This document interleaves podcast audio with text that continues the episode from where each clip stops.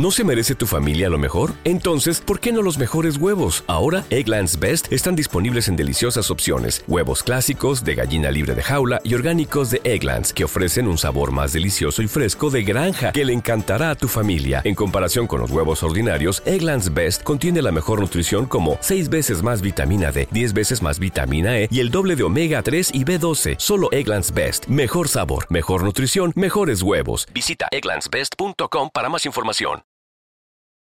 Segunda parte. La huida. Capítulo 7. Mi libertador, mi agresor. Cuando me atreví a imaginar un momento como este, el fin de mi cautiverio, el final de la guerra, me imaginaba mi pecho henchido de alegría, me imaginaba gritando a voz en grito, ¡Soy libre! ¡Soy libre! Pero ahora no tengo voz. Somos un río silencioso, una corriente de liberados que fluye desde el cementerio de Gunskirchen hacia el pueblo más cercano.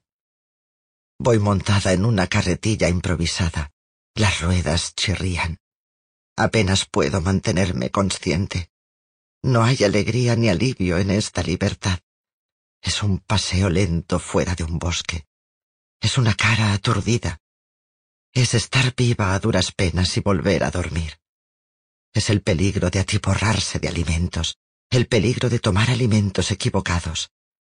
La libertad son llagas, piojos, estómagos corroídos y ojos apáticos. Soy consciente de que Magda camina a mi lado del dolor que recorre todo mi cuerpo cuando la carretilla da una sacudida. Durante más de un año no he podido permitirme el lujo de pensar en qué me duele y qué no. Solamente he sido capaz de pensar cómo estar a la altura de los demás, cómo mantenerme un paso por delante, para conseguir un poco de comida, para caminar lo bastante rápido, para no detenerme nunca, para seguir viva, para no quedarme atrás. Ahora que el peligro ha pasado, el dolor en mi interior y el sufrimiento a mi alrededor convierten la conciencia en alucinación. Una película muda, una marcha de esqueletos. La mayoría de nosotras está demasiado perjudicada para caminar. Estamos echadas en carretillas, nos apoyamos en bastones. Nuestros uniformes están sucios y gastados, tan andrajosos y harapientos que apenas nos cubren la piel. La piel apenas nos cubre los huesos. Somos una lección de anatomía. Codos, rodillas, tobillos, pómulos, nudillos, costillas, sobresalen como preguntas. ¿Qué somos ahora? Nuestros huesos parecen obscenos, nuestros ojos son cavernas, inexpresivos, oscuros, vacíos, rostros huecos uñas de color negro azulado. Somos traumas en movimiento. Somos un lento desfile macabro. Nos tambaleamos al andar. Las carretillas ruedan sobre los adoquines. Fila tras fila, llenamos la plaza de Wels, Austria. Los habitantes nos miran fijamente desde las ventanas. Somos aterradores. Nadie habla. Bloqueamos la plaza con nuestro silencio. Los lugareños corren a sus casas, los niños se tapan los ojos. Solo hemos pasado por el infierno para convertirnos en la pesadilla de otros. Lo más importante es comer y beber, pero no demasiado ni demasiado rápido. Es posible sufrir una sobredosis de comida. Algunas no podemos evitarlo. La moderación ha desaparecido con nuestra masa muscular, con nuestra carne. Hemos estado muertas de hambre durante mucho tiempo. Más adelante, me enteraré de que una chica de mi ciudad, la hermana de una amiga de mi hermana Clara, fue liberada de Auschwitz y murió por comer demasiado. Es tan mortal prolongar el hambre como ponerle fin. Es una bendición, por tanto, que los soldados estadounidenses tengan poca comida que ofrecernos, básicamente caramelos, aquellos garbanzos de colores, Emanems los llaman. Nadie quiere acogernos. Hitler lleva muerto menos de una semana. Todavía faltan días para que se produzca la rendición oficial de Alemania. La violencia va disminuyendo en toda Europa, pero todavía es tiempo de guerra. Los alimentos y la esperanza escasean para todo el mundo. Y nosotras, las supervivientes, las antiguas cautivas, seguimos siendo el enemigo para algunos. Parásitos, sabandijas. La guerra no acaba con el antisemitismo. Los soldados estadounidenses nos llevan a Magda y a mí a una casa en la que vive una familia alemana. La madre, el padre, la abuela y tres niños. Ahí es donde viviremos hasta que estemos lo bastante fuertes para viajar. Tened cuidado, nos advierten los americanos en un alemán chapurreado. Todavía no estamos en tiempo de paz. Podría pasar cualquier cosa. Los padres trasladan todas las posesiones de la familia a un dormitorio, y el padre cierra la puerta con llave haciendo ostentación de ello. Los niños nos miran fijamente por turnos, y luego corren a ocultar sus caras tras las faldas de su madre. Somos los contenedores de su fascinación y de su miedo. Estoy acostumbrada a la crueldad automática de la mirada vacía de los SS y a su incongruente alegría, su manera de disfrutar de su poder. Estoy acostumbrada a la manera en que se animan para sentirse importantes, para intensificar su sensación de determinación y de control. La forma en que nos miran los niños es peor. Somos una ofensa contra la inocencia. Así es como nos miran los niños, como si fuéramos nosotras las transgresoras. Su conmoción es más amarga que el odio. Los soldados nos llevan a la habitación en la que dormiremos. Es la del bebé. Somos las huérfanas de la guerra. Me suben a una cuna de madera. Soy así de pequeña. Peso treinta y dos kilos. No puedo caminar sola. Soy un bebé. Apenas puedo usar palabras para pensar. Pienso en términos de dolor y necesidad. Lloraría para que me abrazaran, pero no hay nadie que pueda hacerlo. Magda se hace un ovillo en la camita. Un ruido al otro lado de la puerta irrumpe mi sueño. Hasta el descanso es frágil. Estoy asustada todo el tiempo. Me da miedo lo que ya ha pasado y lo que podría pasar. Los ruidos en la oscuridad me traen la imagen de mi madre metiéndose el saco amniótico de Clara en el abrigo. Mi padre mirando nuestro apartamento la mañana de nuestro desahucio. A medida que se reproduce el pasado, pierdo mi hogar y a mis padres una y otra vez. Miro fijamente los barrotes de madera de la cuna. Trato de calmarme y volverme a dormir, o al menos quedarme tranquila. Pero los ruidos persisten, golpes y pisadas, y entonces la puerta se abre de golpe. Dos soldados estadounidenses entran en la habitación a toda prisa. Tropiezan el uno con el otro al chocar con una pequeña estantería. La luz de una lámpara rasga la oscuridad. Uno de los hombres me señala y se ríe agarrándose la entrepierna. Magda no está aquí. No sé dónde está, ni si está lo bastante cerca para oírme si grito, si está escondida en algún sitio tan asustada como yo. Oigo la voz de mi madre. Ni se os ocurra perder la virginidad antes de casaros, nos sermoneaba, antes incluso de que yo supiera qué era la virginidad. No era necesario entender la amenaza. No os arruinéis la vida. No me decepcionéis. Ahora, un movimiento brusco podría hacer algo peor que empañar mi virtud. Podría matarme. Soy así de frágil. Pero no es morir o sentir más dolor lo que temo tengo miedo de perder el respeto de mi madre. El soldado empuja a su amigo hacia la puerta para que vigile. Se acerca a mí y me arrulla absurdamente con su voz áspera, fuera de lugar. Su sudor y el alcohol de su aliento apestan como a. Tengo que mantenerlo alejado de mí. No hay nada que le pueda arrojar, ni siquiera puedo sentarme.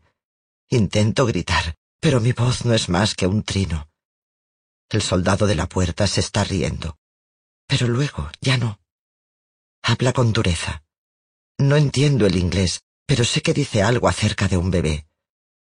El otro soldado se apoya en los barrotes de la cuna. Su mano tantea su cintura. Saca la pistola. La blande a lo loco como si fuera una antorcha. Espero que sus manos me sujeten, pero en lugar de eso se aparta de mí Se dirige a la puerta en dirección a su amigo.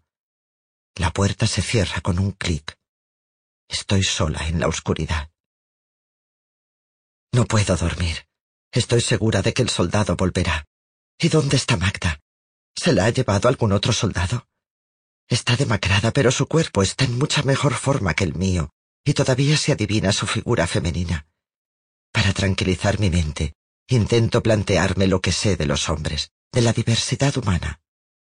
Eric, tierno y optimista. Mi padre decepcionado por sí mismo y por sus circunstancias, en ocasiones derrotado, en ocasiones sacando el máximo partido y disfrutando de las pequeñas cosas de la vida. El doctor Mengele, lascivo y controlado. El soldado de la Wehrmacht, que me descubrió con las zanahorias que acababa de arrancar del suelo, castigador pero compasivo, y luego bondadoso. El soldado estadounidense que me sacó de entre el montón de cadáveres en Gunskirchen, decidido y valiente. Y ahora, este nuevo sabor, esta nueva sombra, un libertador y un agresor, su presencia intensa pero también hueca, un gran vacío negro, como si su humanidad hubiera abandonado su cuerpo. Nunca sabré dónde estuvo Magda aquella noche. Aún ahora no lo recuerda, pero me llevaré conmigo una enseñanza vital de aquella velada terrorífica, algo que espero no olvidar nunca. El hombre que casi me violó, que podría haber vuelto a acabar lo que empezó, vio también el horror. Como yo, probablemente pasó el resto de su vida tratando de olvidarlo, de apartarlo. Aquella noche, Creo que estaba tan perdido en la oscuridad que casi se convirtió él también en oscuridad. Pero no lo hizo. Tomó la decisión de no hacerlo. Regresa por la mañana. Sé que es él porque todavía apesta alcohol, porque el miedo me ha hecho memorizar el mapa de su cara, a pesar de que la vi en la penumbra. Me agarro las rodillas lloriqueando. Parezco un animal. No puedo parar. Es un ruido agudo y monótono que recuerda al de un insecto. Se arrodilla junto a la cuna. Está llorando. Repite algo. No sé qué significa, pero recuerdo cómo suena. Perdóname, perdóname. Me entrega un saco de tela. Pesa demasiado para que pueda levantarlo, así que lo vacía y desparrama su contenido. Pequeñas latas de comida del ejército sobre el colchón. Me muestra las imágenes de las latas, señala y habla, como un metre loco explicándome el menú, invitándome a elegir la siguiente comida. No entiendo ni una palabra de lo que dice. Examino las imágenes. Abre una lata haciendo palanca y me da de comer con una cuchara. Es jamón con algo dulce, pasas. Si mi padre no hubiera compartido conmigo sus paquetes de cerdos secretos, probablemente no reconocería el sabor, aunque los húngaros nunca acompañarían el jamón con algo dulce. Sigo abriendo la boca para recibir otro bocado. Por supuesto que le perdono. Estoy hambrienta y me da de comer. Regresa cada día. Magda está lo suficientemente bien para volver a coquetear. Y en aquel momento pienso que si él insiste en visitar esta casa, es porque disfruta de su compañía pero a medida que pasan los días, apenas se fija en ella. Viene a verme a mí. Yo soy lo que tiene que resolver. Tal vez está haciendo penitencia por haber estado a punto de atacarme, o tal vez necesita demostrarse a sí mismo que la esperanza y la inocencia pueden recuperarse, las suyas, las mías y las del mundo, que una chica destruida puede volver a caminar. El soldado, durante las seis semanas que me cuida en las que estoy demasiado débil y destrozada para aprender a decir o a deletrear su nombre, me levanta de la cuna, me coge de la mano y me convence para que dé algunos pasos por la habitación. El dolor de la parte superior de mi espalda es como un carbón ardiendo cuando intento moverme. Me concentro en desplazar mi peso de un pie al otro, tratando de sentir el momento exacto en que se transmite el peso. Extiendo los brazos por encima de la cabeza agarrándome a sus dedos. Hago ver que es mi padre, mi padre, que quería que yo hubiera sido un niño, pero luego me quiso igual. Serás la chica mejor vestida de la ciudad, me decía una y otra vez. Cuando pienso en mi padre, el calor abandona mi espalda y me arde en el pecho. Hay dolor y hay amor. Los bebés conocen esos dos aspectos del mundo, y yo también estoy volviendo a aprenderlos. Magda está mejor que yo físicamente y trata de poner en orden nuestras vidas. Un día, cuando la familia alemana está fuera de casa, abre los armarios hasta que encuentra vestidos que ponernos. Envía cartas a Clara, al hermano de nuestra madre en Budapest, a la hermana de nuestra madre en Miskolc. Cartas que nunca serán leídas, para averiguar quién sigue con vida, para averiguar dónde construirnos una vida cuando llegue el momento de marcharnos, de abandonar Vels. No recuerdo cómo se escribe mi propio nombre, mucho menos una dirección, una frase. Estás ahí. Un día, el soldado trae papel y lápiz. Empezamos por el abecedario. Escribe una A mayúscula, una A minúscula, B mayúscula, B minúscula. Me entrega el lápiz y asiente. ¿Puedo escribir letras? Quiere que lo intente. Quiere ver cuánto he retrocedido y cuánto recuerdo. Puedo escribir C mayúscula y C minúscula, D mayúscula y D minúscula. Me acuerdo. Me anima, me da ánimos. E mayúscula y E minúscula, F mayúscula y F minúscula. Pero entonces titubeo. Sé que a continuación viene la G, pero no la visualizo. No se me ocurre cómo escribirla en el papel. Un día trae una radio. Pone la música más alegre que he escuchado jamás. Es optimista, te levanta el ánimo. Oigo instrumentos de viento. Hacen que te muevas. Su brillo no es seductor, es algo más profundo, es una invitación imposible de rechazar. El soldado y sus amigos nos enseñan a Magda y a mí los bailes que van con ese sonido. Jitterbug, boogie boogie. Los hombres se ponen por parejas como si estuvieran en un salón de baile. Incluso la forma en que se cogen del brazo es nueva para mí. Es baile de salón, pero desenfadado, flexible. Es informal, pero no chapucero. ¿Cómo se mantienen tensos y con energía, y al mismo tiempo tan flexibles? tan dispuestos. Sus cuerpos expresan lo que la música genera. Quiero bailar así. Quiero que mis músculos recuerden cómo funcionan. Una mañana, Magda va a darse un baño y vuelve a la habitación temblando. Lleva el pelo húmedo y la ropa a medio poner. Se mece en la cama con los ojos cerrados. Yo estaba durmiendo en la cama mientras ella se bañaba. Ya soy demasiado grande para la cuna y no sé si sabe que estoy despierta. Hace más de un mes de nuestra liberación. Magda y yo hemos pasado prácticamente cada hora de los últimos cuarenta días juntas en esta habitación. Hemos recuperado el uso de nuestros cuerpos. Hemos recuperado la capacidad de hablar y de escribir, e incluso de intentar bailar. Podemos hablar de Clara. What's so special about Hero Bread's soft, fluffy, and delicious breads, buns, and tortillas? Hero Bread serves up 0 to 1 grams of net carbs, 5 to 11 grams of protein, and high fiber in every delicious serving. Made with natural ingredients, Hero Bread supports gut health, promotes weight management, and helps maintain blood sugar. Hero also drops other limited edition ultra low net carb goodies like rich, flaky croissants and buttery brioche slider rolls. Head to hero.co to shop today. ¿No se merece tu familia lo mejor? Entonces, ¿por qué no los mejores huevos? Ahora, Egglands Best están disponibles en deliciosas opciones. Huevos clásicos, de gallina libre de jaula y orgánicos de Egglands, que ofrecen un sabor más delicioso y fresco de granja que le encantará a tu familia. En comparación con los huevos ordinarios, Egglands Best contiene la mejor nutrición como 6 veces más vitamina D, 10 veces más vitamina E y el doble de omega 3 y B12. Solo Egglands Best. Mejor sabor, mejor nutrición, mejores huevos. Visita egglandsbest.com para más información de nuestra esperanza de que esté viva en algún sitio intentando encontrarnos. Pero no podemos hablar de todo por lo que hemos pasado. Tal vez, en nuestro silencio, estemos intentando crear una esfera libre de nuestro trauma. Vels es vivir en el limbo, pero probablemente una nueva vida nos llama. Tal vez estamos intentando concedernos la una a la otra y a nosotras mismas una habitación vacía en la que construir el futuro. No queremos mancillar la habitación con imágenes de violencia y pérdida.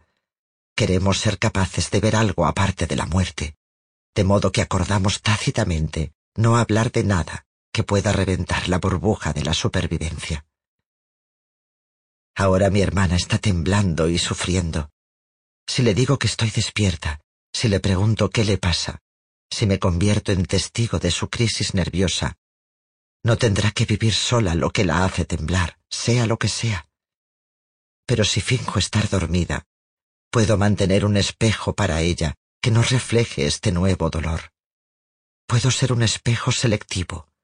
Puedo reflejar las cosas que quiera cultivar y mantener invisible todo lo demás. Al final, no tengo que decidir qué hacer. Empieza a hablar. Antes de irme de esta casa me vengaré, jura. Raramente vemos a la familia en cuya casa nos alojamos, pero su silenciosa y amarga rabia me lleva a imaginarme lo peor. Me imagino al padre entrando en el cuarto de baño mientras ella se estaba desnudando. ¿Acaso él te... digo tartamudeando. No, respira entrecortadamente. Intenté utilizar el jabón, la habitación empezó a dar vueltas. ¿Estás enferma? No, sí, no lo sé. ¿Tienes fiebre? No. Es el jabón, Diku. No podía tocarlo. Me ha entrado una especie de pánico. ¿Nadie te ha hecho daño? No. Ha sido el jabón. Ya sabes lo que dicen. Dicen que está hecho de personas, de las que han matado. No sé si es verdad, pero tan cerca de Gunskirchen. Tal vez. Aún quiero matar a una madre alemana, dice Magda. Recuerdo los kilómetros que caminamos en invierno cuando esa era su fantasía, su cantinela. Podría hacerlo, ¿sabes? Hay diferentes formas de salir adelante. Yo tendré que encontrar mi propia manera de vivir con lo que ha sucedido. Todavía no sé cuál es. Nos hemos liberado de los campos de exterminio, pero también debemos liberarnos para crear, para construir una vida, para elegir. Y hasta que encontramos nuestra libertad, no hacemos más que dar vueltas alrededor de la misma oscuridad eterna. Más adelante, habrá doctores que nos ayudarán a recobrar nuestra salud física, pero nadie nos explicará la dimensión psicológica de la recuperación.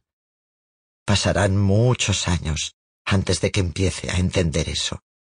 Un día, el soldado y sus amigos vienen a decirnos que nos vamos de Vels, que los rusos están ayudando a transportar a los supervivientes a casa.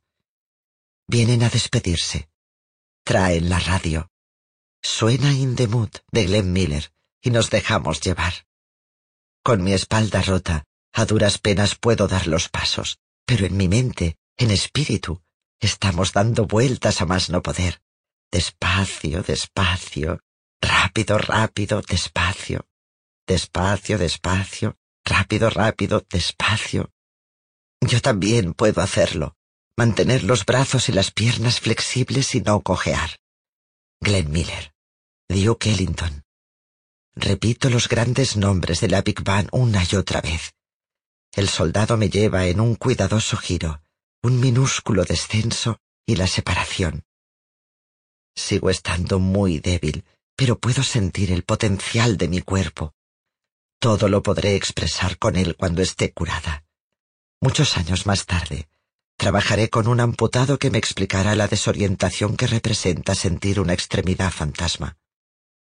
Cuando bailo al son de Glenn Miller, seis semanas después de la liberación, con mi hermana que está viva y el soldado que casi me viola pero no lo hizo. Tengo extremidades fantasmas inversas. No tengo sensibilidad en algo que he perdido, sino en una parte de mí que está volviendo, que se está recuperando. Puedo sentir el potencial de mis miembros y la vida que puedo volver a tener.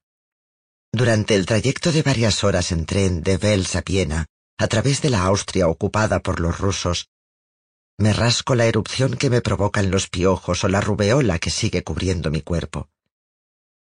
Casa, volvemos a casa. Dentro de dos días estaremos en casa.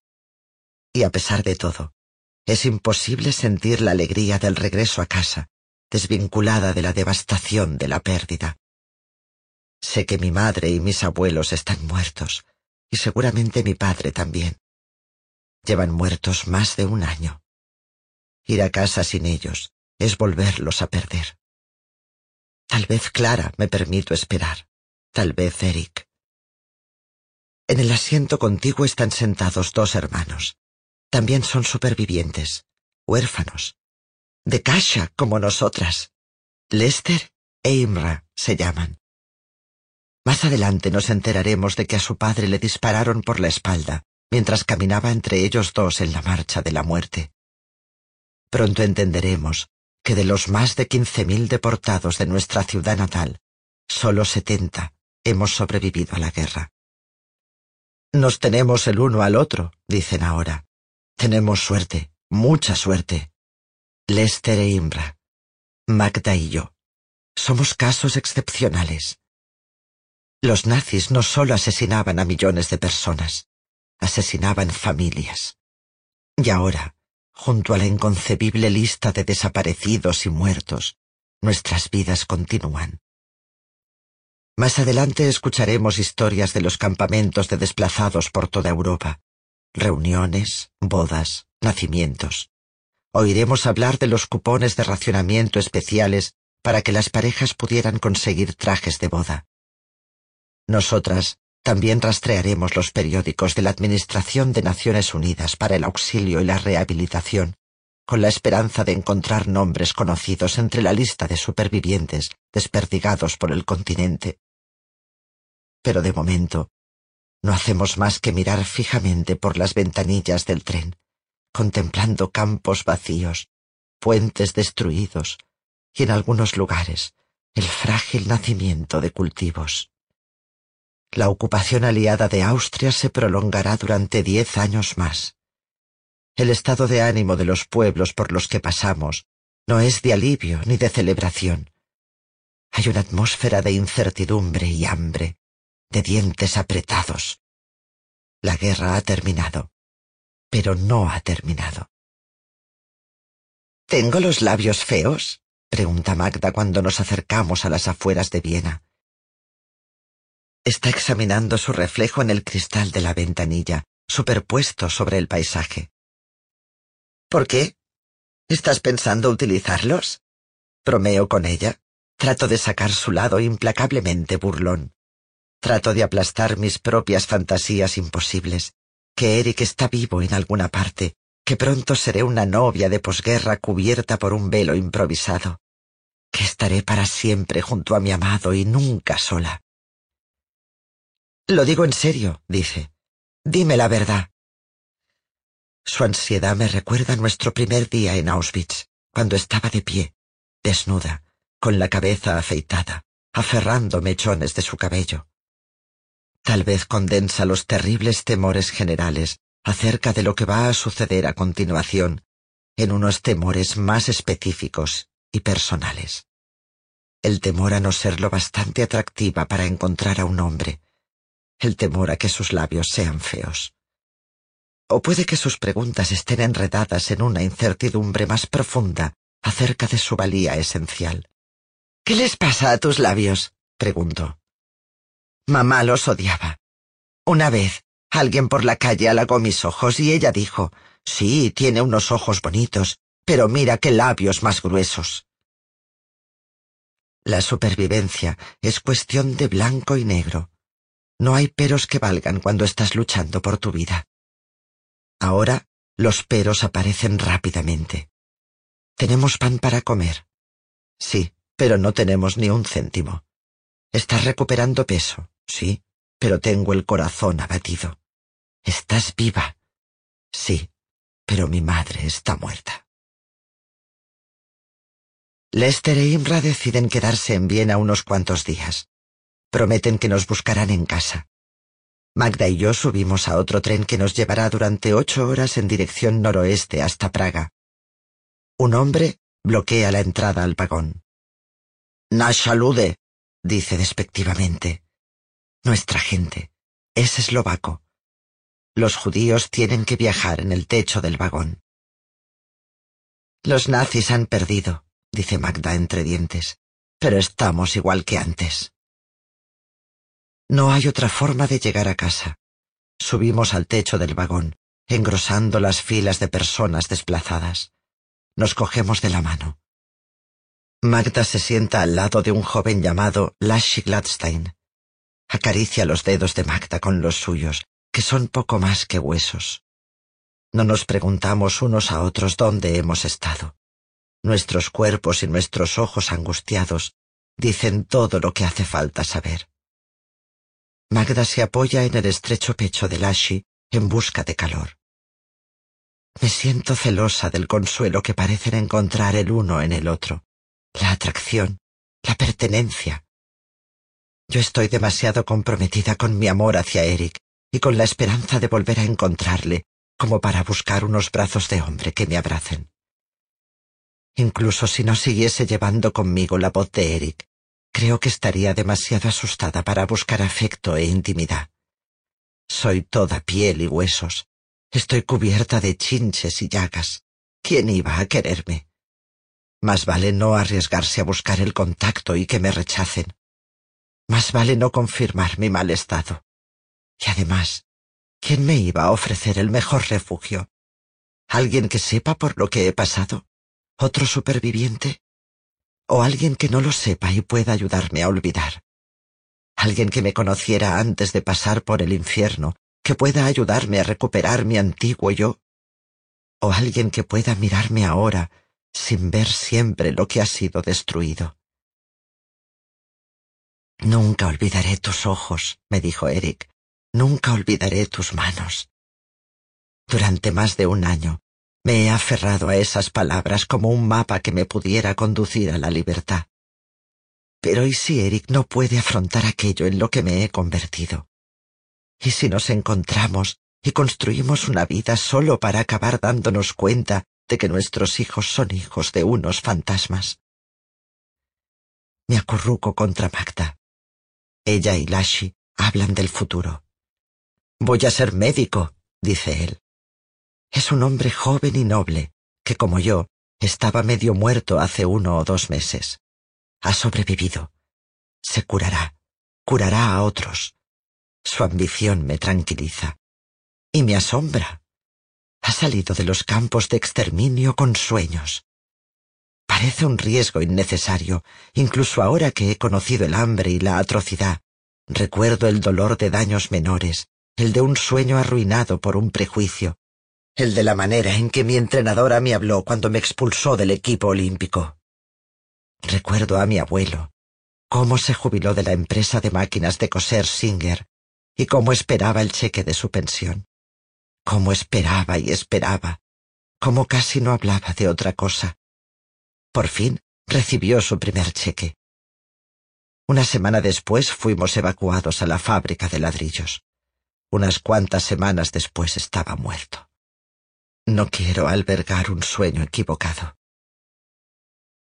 Tengo un tío en América, prosigue Lashi. En Texas. Iré allí, trabajaré y ahorraré para la universidad.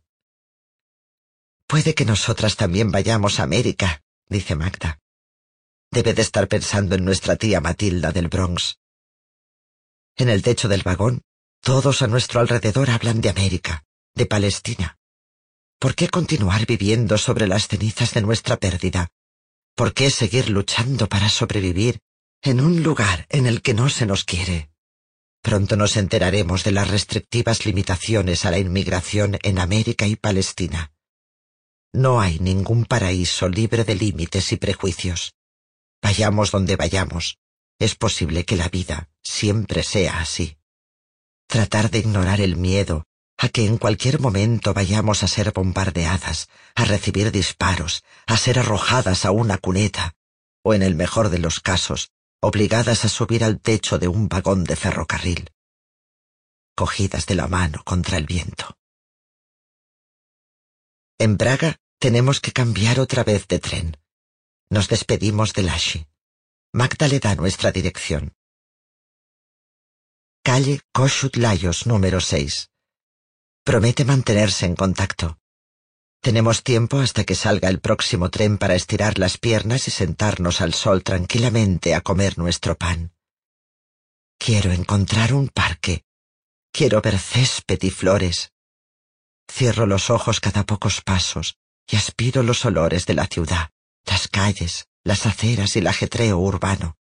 Panaderías, humo de los tubos de escape, perfume. Cuesta creer que todo esto existiera mientras estábamos en nuestro infierno. Miro los escaparates. No importa que no tenga un céntimo, importará desde luego. En Kosice no dan comida gratis. Pero en este momento me siento completamente plena, viendo que se pueden comprar vestidos y medias, joyas, pipas, artículos de escritorio.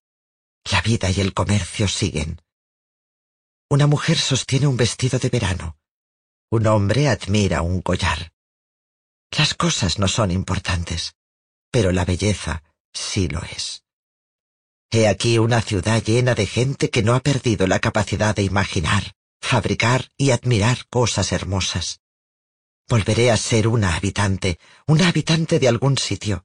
Haré recados y compraré regalos. Haré cola en la oficina de correos. Comeré pan hecho por mí. Vestiré ropa de calidad en honor a mi padre. Iré al teatro de la ópera en honor a mi madre, en recuerdo de cómo se sentaba en el borde de su butaca escuchando a Wagner, de cómo lloraba. Iré a escuchar la orquesta sinfónica, y en honor a Clara, me enteraré de todas las interpretaciones del concierto de violín de Mendelssohn.